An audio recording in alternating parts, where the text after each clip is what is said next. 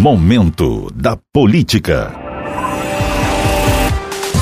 A Assembleia Legislativa do Espírito Santo aprovou o projeto de lei que obriga o governo do estado a manter uma temperatura adequada nas salas de aula das escolas públicas estaduais. Segundo o texto, a temperatura ambiente no interior das salas de aula deverá ser mantida entre 20 e 23 graus centígrados. A proposta do deputado Gandini, do Partido Cidadania, tramitou em regime de urgência.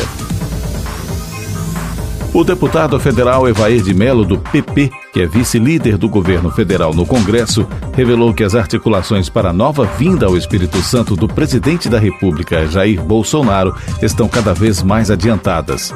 Segundo Evair de Melo, o presidente deverá vir entre o início de maio e o final de junho. Entre os locais que deverão ser visitados estão o aeroporto de Linhares e as obras da rodovia do contorno do Mestre Álvaro na Serra. O plenário do Tribunal Regional Eleitoral aprovou o calendário realização das novas eleições do município de Itapemirim, no sul do estado. A data definida foi o dia 5 de junho.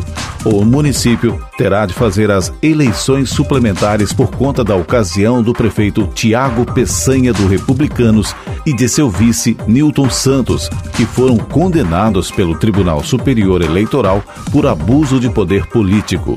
A condenação ocorreu em função de nomeações de servidores no ano eleitoral de 2020 e que foram consideradas irregulares pela Justiça.